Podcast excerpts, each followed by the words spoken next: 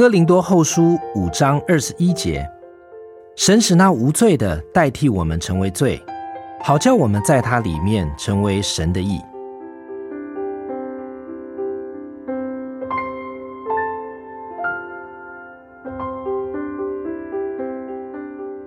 成为罪，何等神秘而恐怖的字句！谁能了解它的含义啊？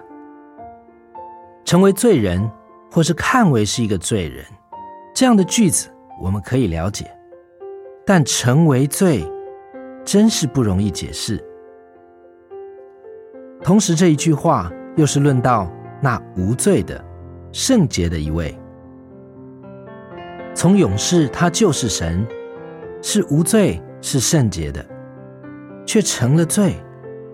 他使历世历代的罪都归在自己身上，使自己与罪成为一。他成为一切受咒诅的人中最被咒诅的一位，因此他也被挂在那被咒诅的木头上，羞辱的死去。他是一个罪魁，他就是罪。神的愤怒在他身上，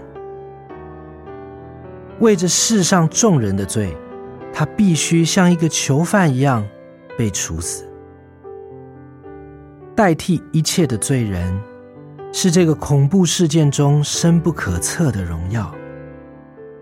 罪人得释放，在他里面，我们成为神的义。他圣洁无罪的成为了罪。因此，我这一个罪人，可以借着他成为圣洁。